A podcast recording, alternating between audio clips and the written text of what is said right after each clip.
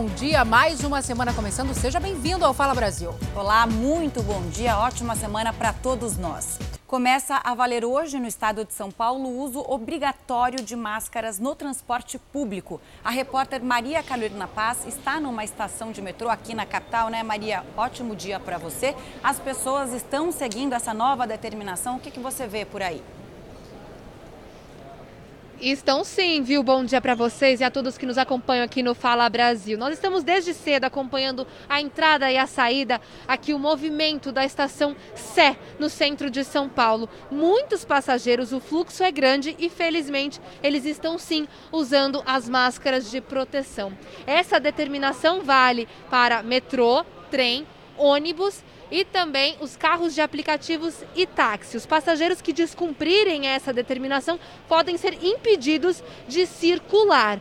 E a fiscalização fica por parte dos funcionários das empresas e também dos prestadores de serviço. Se as empresas descumprirem essa medida, podem pagar uma multa de mais de 3 mil reais. Salce, Camila. Obrigada, Maria. E também a partir de hoje, avenidas importantes da capital paulista estão sendo bloqueadas para reduzir a circulação de carros durante a quarentena. A gente fala ao vivo com o repórter Marcos Leandro, que está num ponto interditado, né, Marcos? Bom dia. Onde você está e qual o horário dessa interdição? E se está trânsito, né?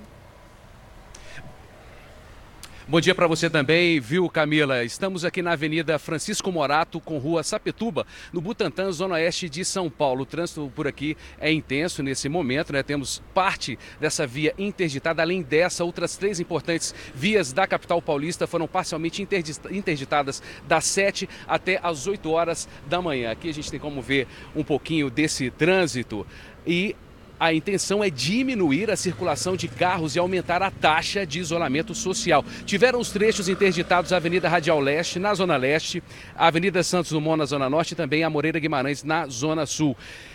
Eu volto ao estúdio do Fala Brasil. O prefeito do Rio de Janeiro, Marcelo Crivella, disse que esta semana pode ser a pior na cidade desde o começo da pandemia. Vamos para lá conversar com a Aline Pacheco.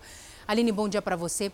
E essa preocupação do prefeito se deve ao aumento né, no número de casos por aí, preocupante mesmo.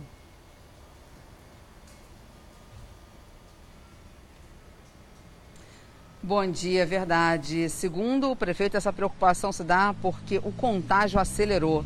Ele disse também que teve informações de que o estado está com problemas para entregar os equipamentos prometidos à prefeitura. Desde a última sexta-feira, a prefeitura abriu 119 leitos. São agora, no total, 592 para o tratamento da Covid-19, sendo 182 UTIs para o coronavírus. Aqui no hospital de campanha, nos próximos 10 dias, outros 400 leitos serão abertos. E o próximo hospital de campanha a começar a funcionar aqui no Rio é no Maracanã. Ele vai contar com 400 leitos, sendo 80 para CTI. Salce. Obrigada, Aline. E olha, todas as agências da Caixa Econômica Federal abriram mais cedo hoje, atenção, para atender quem tem direito ao auxílio emergencial de 600 reais. O repórter Mitchell Diniz está em frente a uma dessas agências. Mitchell, bom dia para você. A gente já observa a movimentação, já tem fila, né? Muita gente precisando de dinheiro nesse cenário que a gente vive. Bom dia, tem fila sim. Eu estou aqui em frente a uma agência da Caixa na zona sul da capital paulista e a fila está dobrando a esquina neste momento. As primeiras pessoas dessa fila chegaram antes das 5 da manhã para conseguir um bom lugar aqui. Lembrando que algumas dessas agências já começaram a abrir mais cedo há 12 dias, mas hoje todas vão funcionar no novo horário, a partir das 8 da manhã até as 2 da tarde. Essa medida é para agilizar os atendimentos, principalmente daqueles que precisam sacar o auxílio emergencial de 600 reais. Para quem precisa fazer consulta de saldos, extratos e pagamentos, a orientação é utilizar o aplicativo no celular. Camila Zucatelli. Obrigada, Mitchell presidente Jair Bolsonaro disse que deve nomear hoje o novo diretor da Polícia Federal. No fim de semana, em encontro com apoiadores, Bolsonaro defendeu o que chamou de independência verdadeira entre os três poderes. A concentração começou com uma carreata e depois os apoiadores foram para a Praça dos Três Poderes. O presidente, acompanhado da filha Laura, de 9 anos, acena para a multidão. espontânea do povo aqui em Brasília, em defesa da democracia, da liberdade. Quero um governo sem interferência, que possa trabalhar para o futuro do Brasil. O casal e a filha conseguiram subir a rampa para cumprimentar o presidente. Tiraram foto. Enquanto isso, os manifestantes gritavam palavras contra o Supremo Tribunal Federal e pediam a saída do presidente da Câmara dos Deputados, Rodrigo Maia. Um fotógrafo do jornal O Estado de São Paulo foi hostilizado e agredido pelos manifestantes. Para conseguir sair do local, o jornalista precisou de escolta da Polícia Militar. O presidente, que estava sem máscara, cumprimentou apoiadores e voltou a falar. O Brasil como um todo reclama, volta ao trabalho, essa destruição de empregos irresponsável por parte de alguns governadores é inadmissível. Preço vai ser muito alto na frente, fome, desemprego, miséria. Isso não é bom. E o país, de forma altiva, vai enfrentar os seus problemas. Sabemos do, do efeito do vírus, mas Infelizmente, muitos serão infectados, infelizmente, muitos perderão suas vidas também. Mas é uma realidade nós temos que enfrentar. Bolsonaro pediu o que chamou de independência verdadeira entre os poderes e disse que não vai mais admitir interferência.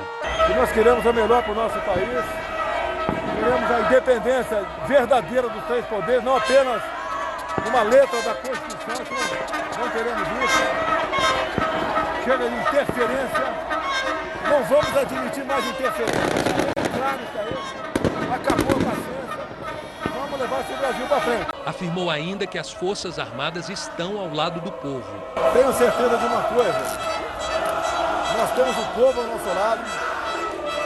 Nós temos as Forças Armadas ao lado do povo, pela lei, pela ordem, pela democracia, pela liberdade. O que é mais importante, temos Deus conosco. O Brasil tem tudo para dar certo. O Brasil vai dar certo. O presidente Jair Bolsonaro aproveitou para mandar um recado. Peço a Deus que não temos problema essa semana, porque chegamos no limite, não tem mais conversa, ok? Daqui para frente, não só exigiremos, faremos cumprir a Constituição. Ela será cumprida a qualquer preço. E ela tem dupla mão, não é de uma mão do lado só não. Amanhã nomeamos novo diretor da PF, e o Brasil segue o seu rumo aí. No sábado, o presidente Bolsonaro chamou para o Alvorada os ministros Fernando Azevedo e Silva, da Defesa, Luiz Eduardo Ramos, da Secretaria de Governo, Augusto Heleno, do Gabinete de Segurança Institucional e Braga Neto, da Casa Civil. Também estiveram presentes os comandantes da Marinha, do Exército e da Aeronáutica. Por meio de nota, o ministro da Defesa, Fernando Azevedo, e os comandantes das forças afirmaram que a reunião com o presidente foi para fazer uma avaliação do emprego das Forças Armadas na operação de combate ao coronavírus, além de avaliação de aspectos da conjuntura. As declarações do presidente Jair Bolsonaro causaram forte reação de integrantes do Judiciário e também do Congresso Nacional. Nas redes sociais, o presidente da Câmara, Rodrigo Maia, disse que no Brasil, infelizmente, lutamos contra o coronavírus e o vírus do extremismo, cujo pior efeito é ignorar a ciência e negar a realidade. O caminho será mais duro, mas a democracia e os brasileiros que querem paz vencerão. O presidente da Ordem dos Advogados do Brasil, Felipe Santa Cruz, disse que os limites que existem são os da Constituição e valem para todos, inclusive e, sobretudo, para o presidente. A única paciência que chegou ao fim, legitimamente e com razão, é a paciência da sociedade, com um governante que negligencia suas obrigações, incita o caos e a desordem em meio a uma crise sanitária e econômica. Durante entrevista pela internet, a ministra do STF, Carmen Lúcia, ressaltou a importância da democracia. A democracia é plural, a democracia é barulhenta, a democracia traz os ruídos que a pluralidade enseja. Cada um de nós tem o direito de pensar livremente e de expressar e de expor suas ideias livremente, e a capacidade crítica da cidadania decorre de uma informação precisa que se possa oferecer. Enquanto o presidente recebia críticas, a base política no Congresso elogiava a mobilização popular. Numa rede social, a deputada Bia Kisses publicou um vídeo mostrando Brasília neste domingo. Já o deputado Eduardo Bolsonaro publicou uma imagem do alto e fez uma pergunta: qual outra autoridade tem esse apoio, se referindo às milhares de pessoas na esplanada. Esse poder aqui é para poucos, né? O poder do povo, né? ninguém está acima dele, a gente faz parte dele, a gente está lado a lado aqui, porque a gente não está satisfeito com os últimos acontecimentos que a gente tem visto. Né? E a população, você vê essas manifestações espontâneas sempre a favor do presidente, né? E outras autoridades não gozam desse mesmo prestígio. O ex-ministro da Justiça e Segurança Pública, Sérgio Moro, apresentou supostas provas no inquérito que ele apura as acusações que ele fez contra o presidente Jair Bolsonaro ao deixar o governo. Moro prestou um depoimento de quase nove horas na sede da Polícia Federal, em Curitiba. Já passava da meia-noite do domingo quando o ex-ministro Sérgio Moro deixou a Polícia Federal pela porta dos fundos. O depoimento durou quase nove horas. Foi tomado em uma sala em que as janelas ficaram abertas. As pessoas usaram máscaras e mantiveram distância segura para evitar a transmissão do coronavírus. Quem acompanhou o Moro foi o advogado Rodrigo Sanches Rios, o mesmo que defendeu a família Odebrecht e o ex-presidente da Câmara dos Deputados, Eduardo Cunha, todos condenados pelo próprio Moro na Lava Jato. No depoimento, o ex-ministro reafirmou as denúncias que fez quando deixou o governo e apresentou provas de que, segundo ele, Jair Bolsonaro tentou interferir no trabalho da Polícia Federal e em investigações que envolvem os filhos do presidente. Entre elas estão e-mails trocados por Moro com pelo menos 11 servidores do Ministério da Justiça. Eles autorizaram o uso do material nas investigações. O ex-ministro também permitiu que a Polícia Federal fizesse cópias de um HD com arquivos de material do dia a dia e do notebook de uso pessoal. Moro deixou ainda que os policiais fizessem o espelhamento do celular dele, mas os investigadores só tiveram acesso às conversas dos últimos 15 dias.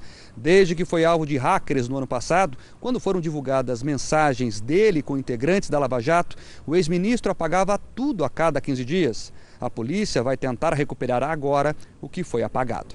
Nas trocas de mensagens, também há diálogos com outros integrantes do governo federal, que teriam mandado recados a Moro a pedido do presidente Bolsonaro. Os investigadores tiveram acesso ainda a áudios enviados a Moro por Bolsonaro e outros integrantes do governo.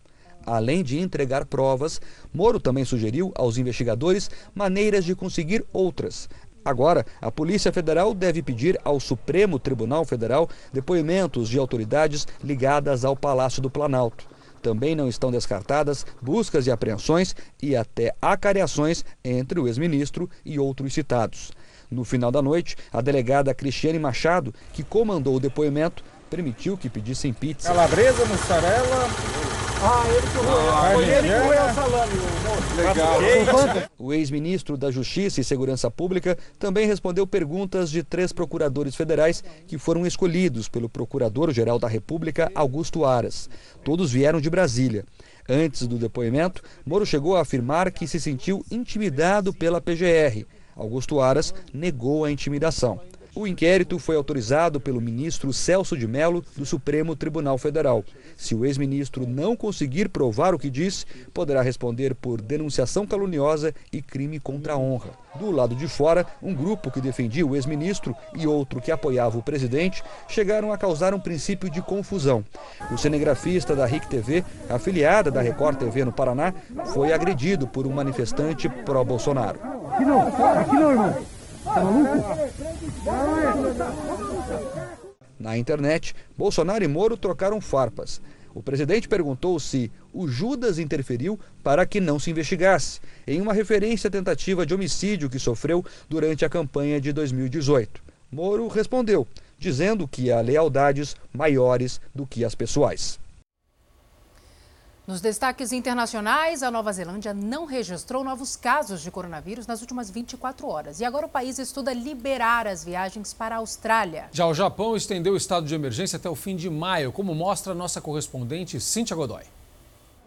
O número de pessoas infectadas no país continua aumentando e muitos hospitais estão saturados. Por isso, as autoridades definiram que ainda é cedo para suspender o estado de emergência, que agora vai até 31 de maio. Já são mais de 15 mil doentes e pelo menos 540 pessoas morreram.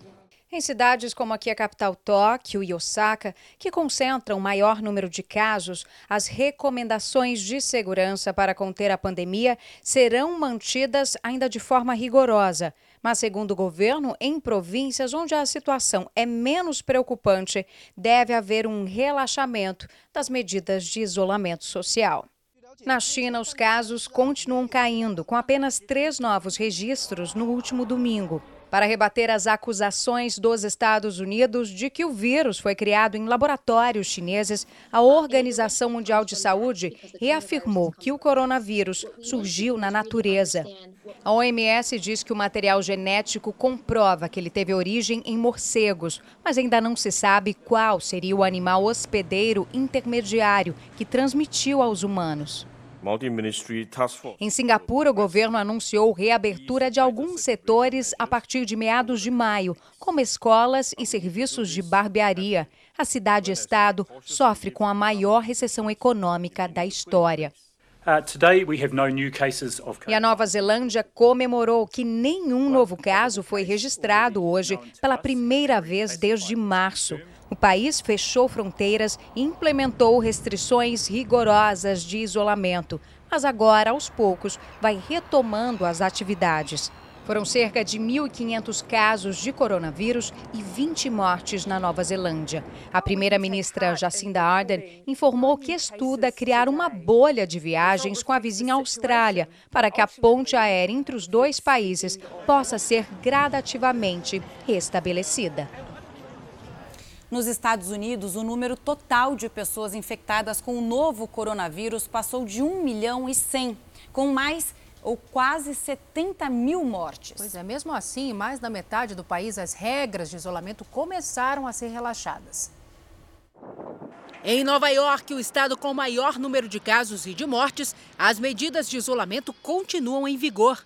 Na Flórida, pelo menos 100 pessoas protestaram com cartazes e faixas pela reabertura das praias. O governo decidiu fechar a orla depois que uma multidão se aglomerou no local, desrespeitando as orientações de distanciamento. O presidente Donald Trump reconheceu em entrevista a uma TV americana que o número de mortos pode ficar entre 75 e 100 mil. Uh, Ele também disse que esse número poderia chegar a um milhão se as medidas de distanciamento não fossem adotadas. Trump falou ainda que uma vacina contra o novo coronavírus estará disponível até o fim do ano. O governo acredita que o laboratório que produz o medicamento Remdesivir entregará já nesta semana a medicação para ser usada em hospitais do país. O medicamento desenvolvido para tratar o ebola apresentou bons resultados em pacientes com a Covid-19. A Itália reduziu algumas restrições depois de o número de mortes diárias cair. Alguns setores da economia foram autorizados a voltar ao trabalho, como indústrias e construção. O país teve quase 29 mil mortes e é o segundo mais afetado do mundo, atrás apenas dos Estados Unidos. Os dados de hoje na Espanha, foi registrado pela primeira vez em seis semanas o número mais baixo de mortes. São 164. O país passa por um período de flexibilização das medidas de isolamento. A partir de hoje, é obrigatório usar máscaras no transporte público.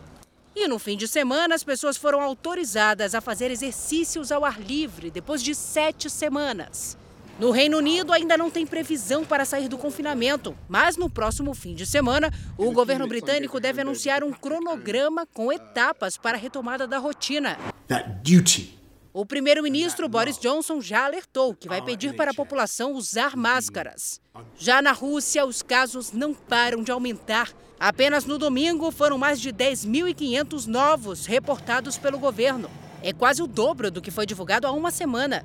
O país registra mais de 120 mil casos. Mais da metade dos doentes estão em Moscou e o sistema de saúde já corre o risco de ficar sobrecarregado. Não é em toda parte, viu, que as máscaras passaram a ser usadas como principal proteção contra o coronavírus. Por isso, nossa equipe foi às ruas em Porto Alegre e encontrou pessoas que usam a máscara até combinando com a roupa. Virou moda, né, Salsi? Agora, tem outras que pouco se importam, infelizmente, com o acessório. Um acessório fundamental e que está pouco a pouco marcando mais presença pelas ruas é a máscara. Das tradicionais, as mais exuberantes, coloridas. E tem até daquelas mais elaboradas. Para mim, que eu tenho problema de, de, respiração, né? Essa aqui caiu bem, né? E a gente faz isso aqui por, por a gente e pelos outros, né? Que é importante, é importante, né? E se der para combinar com a roupa, melhor ainda. Essa mulher saiu acompanhada das duas sobrinhas. Como forma de prevenção e de proteção, não somente para nós, mas para o outro, a gente tem que usar quando bota o pé para rua, né? Meninas, né, a gente gosta de estar sempre na moda. Como escolher a máscara mais bonita para gente? Na moranguinho para não pegar coronavírus. Porto Alegre decretou situação de emergência há cerca de um mês e meio. Desde março, a prefeitura adotou algumas medidas para conter o avanço da doença. Se a palavra de ordem no momento é prevenção, isso nem sempre tem sido seguido à risca. Aglomeração e chimarrão passado de mão em mão.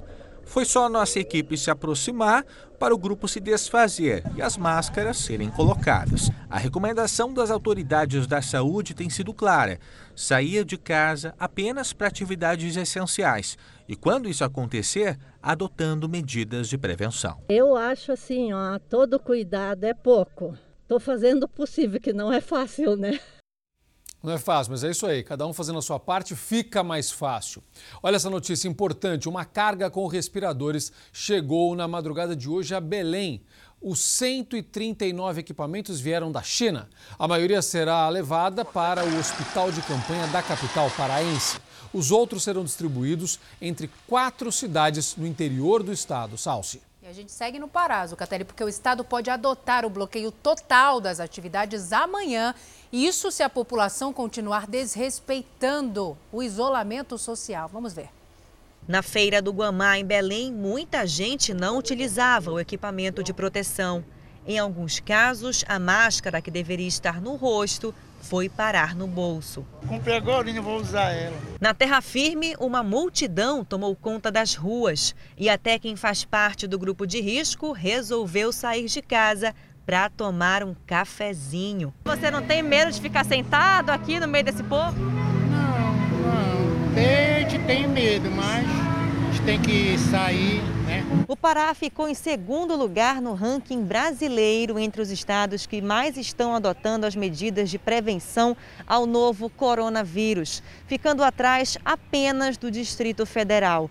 Apesar da boa colocação, recomendado pelas instituições médicas é que a taxa de isolamento social se aproxime de 70%. O governador do Pará, Helder Barbalho, se pronunciou nas redes sociais e confirmou a possibilidade de aplicar medidas mais severas caso o isolamento não seja respeitado. Lamentavelmente, se as pessoas continuarem circulando nas ruas, eu vou ser obrigado a tomar medidas mais duras. O Ezequiel e a filha Isadora estão cumprindo a risca a quarentena. Voltinha na praça, somente de máscara. A gente tem que ter essa, essa consciência porque a gente está passando por um período muito ruim.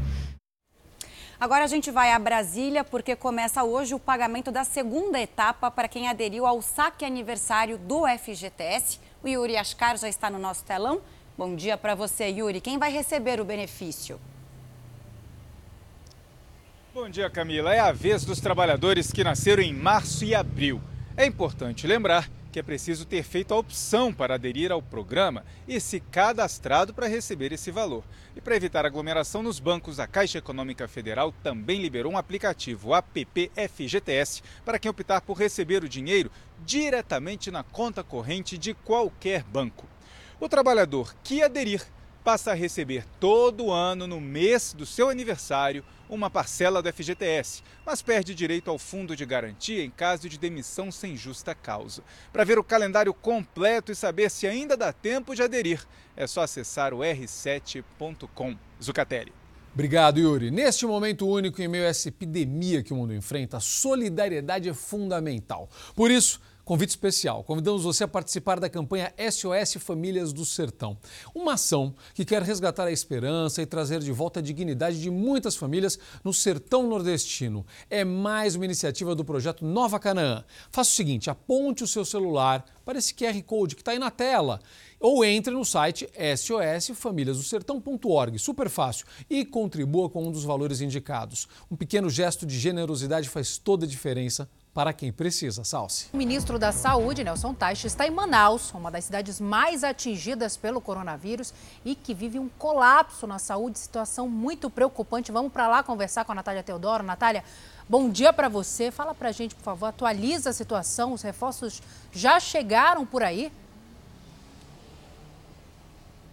Oi, bom dia, Salce Camila. Já sim, 267 profissionais de saúde começam a chegar aqui no Amazonas para ajudar no enfrentamento ao novo coronavírus. Dentre esses profissionais, 37 são médicos. O ministro Nelson Teich e o secretário executivo do Ministério da Saúde, coronel Eduardo Pazuello, chegaram ontem aqui em Manaus e ontem mesmo se reuniram com o governador Wilson Lima.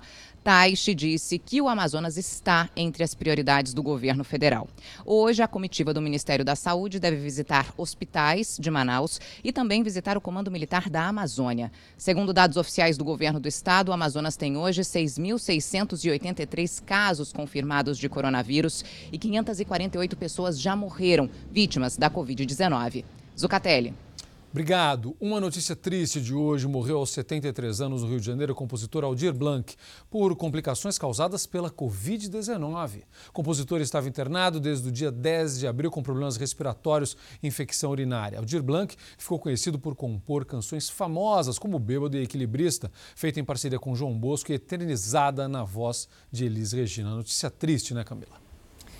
Que ele descanse em paz um prejuízo de um bilhão de reais. Olha só, tudo isso na fraude conhecida como pirâmide financeira. Pessoas atraídas por promessas de lucro alto com investimentos foram vítimas do crime. É, e segundo a polícia, o principal suspeito é um médico renomado de família tradicional que comandava todo esse esquema. A economia de quase 30 anos de trabalho desapareceu em alguns dias. Ele sempre dizia assim: quanto mais vocês transferem para minha conta, mais juros a gente vai dar. Quanto mais tempo ficar comigo, mais juros eu dou. No final, eu acabei não recebendo mais nada. Promessa de rendimento alto que chamava a atenção dos clientes. Variava de 8% até 14%. Segundo algumas vítimas, os contratos eram assinados em diferentes lugares e o cliente sempre saía com uma garantia do acordo.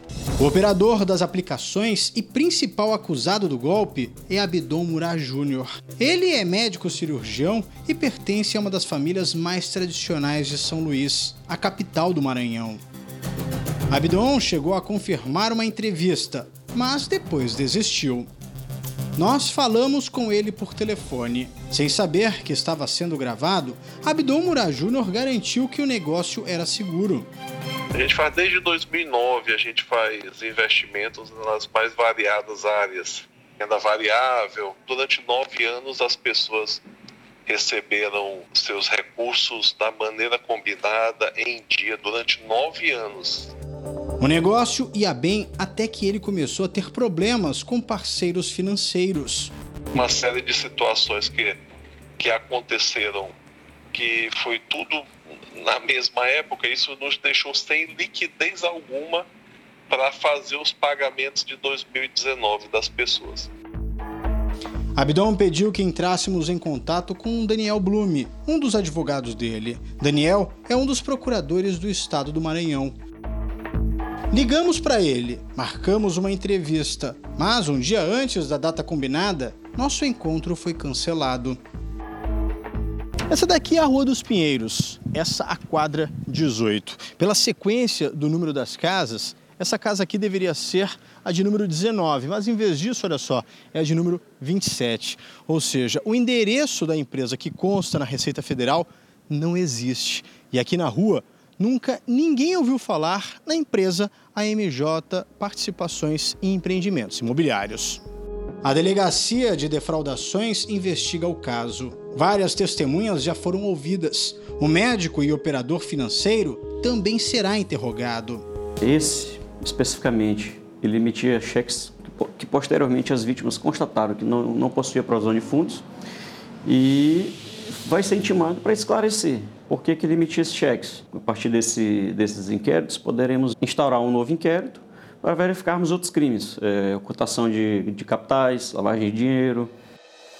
A Polícia Federal também está investigando Abdul Murad Júnior. O inquérito apura para saber se o médico tirou o dinheiro do Brasil sem declarar corretamente, o que seria o crime de evasão de divisas. A suspeita é que o valor do golpe já chega a um bilhão de reais. A prática de pirâmide financeira é proibida no Brasil. Ela geralmente envolve a promessa de ganho fácil em curto espaço de tempo. A pirâmide financeira só é vantajosa para as pessoas que estão no topo e enquanto atrai novos clientes. Assim que os investidores param de entrar, o esquema não tem como cobrir os retornos prometidos e desmorona. Sempre quando há aquela promessa de uma rentabilidade, uh, vamos colocar assim, surreal, né? certamente nós ter, estaremos né, de frente a um esquema de pirâmide. Mães, chefes de família estão sendo vítimas de fraudes ao tentar receber o auxílio emergencial. Olha só, ex-companheiros usam o CPF dos filhos do casal para conseguir esse dinheiro, mesmo sem ter a guarda e sem morar com essas crianças. Especialistas orientam as mulheres a fazer a denúncia na polícia e na justiça. O problema é que isso leva tempo e enquanto a situação não é resolvida, elas ficam sem dinheiro para comprar comida e pagar as contas. Eliângela é autônoma e está separada. Ela tem dois filhos pequenos e fez o cadastro para receber o auxílio emergencial do governo no começo de abril. Enquanto esperava o resultado da análise, teve uma surpresa ruim. Coloquei meu CPF, tudo bonitinho, quando estava preenchendo, quando chegou o CPF dos meninos, custou que o CPF dos meus filhos já estava cadastrado. Mulheres que são mães e chefes de família têm o direito de receber até duas cotas do auxílio emergencial de 600 reais elas precisam se enquadrar nas regras definidas pelo governo e fazer o cadastro no site ou aplicativo da Caixa Econômica Federal.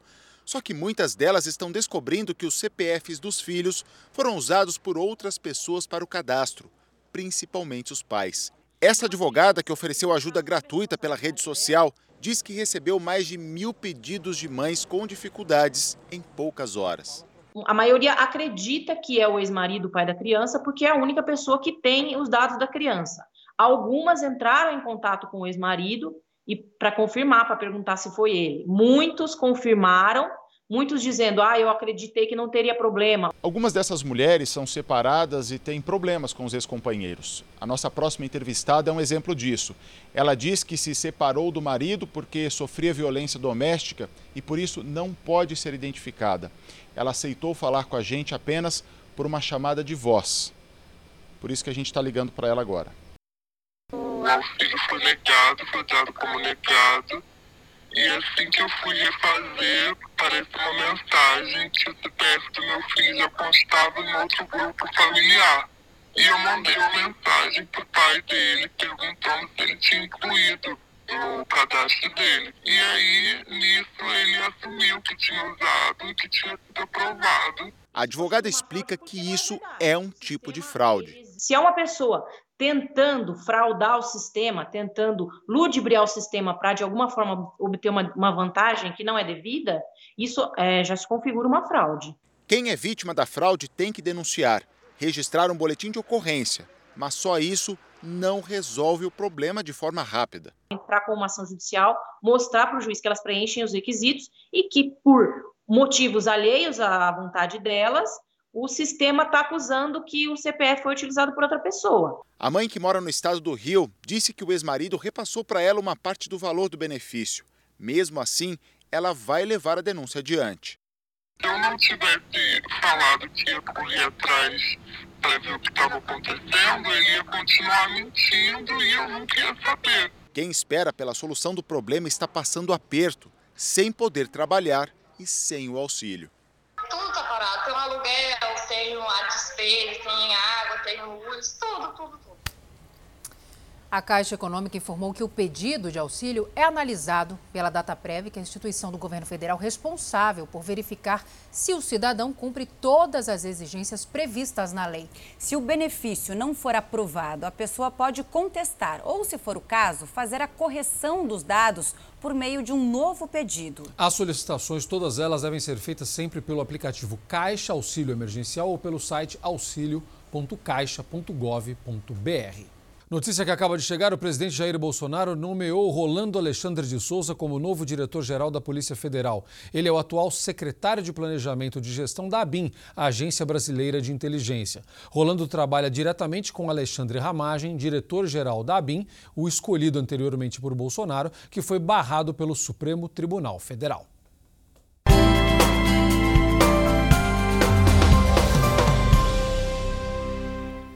Olha só essa história. Todos os dias, um professor indiano sobe numa árvore. Sabe por quê? Ele busca sinal de internet para conseguir dar aula para os alunos dele. É muito linda essa história. A Índia tem mais de 42 mil casos e cerca de 1.300 mortes. A maior quarentena obrigatória do mundo foi estendida até o dia 18 de maio. A rotina é sempre a mesma. De segunda a sexta, Subrata Pati, de 35 anos, tem uma missão que mais parece uma aventura os passos calmos e os acessórios nas mãos é de quem sabe o que quer. Um longo caminho até encontrar ela, a árvore.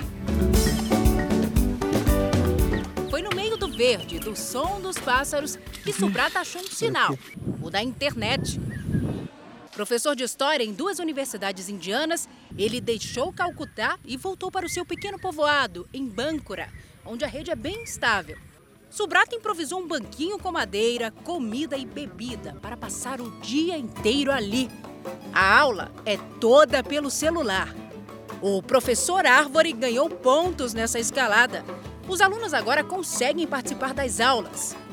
Eu não podia me esquecer da minha responsabilidade como professor, por isso tive que encontrar uma solução, disse Subrata.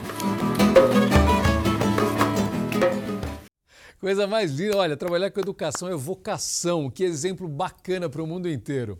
E você já sabe o lugar para encontrar boas notícias como essa aí, ó. O canal Virtes do portal R7. É super fácil, é só você digitar virtes.r7.com. Lá você encontra histórias inspiradoras e outras notícias que fazem a diferença. São notícias para você espalhar para a família e para os amigos. Certo, meninas? Uma ótima semana para vocês. Fala Brasil termina agora. Você pode rever toda esta edição e muito mais no Play Plus. Um ótimo ótimo dia, uma ótima semana para todos nós. Ótimo dia.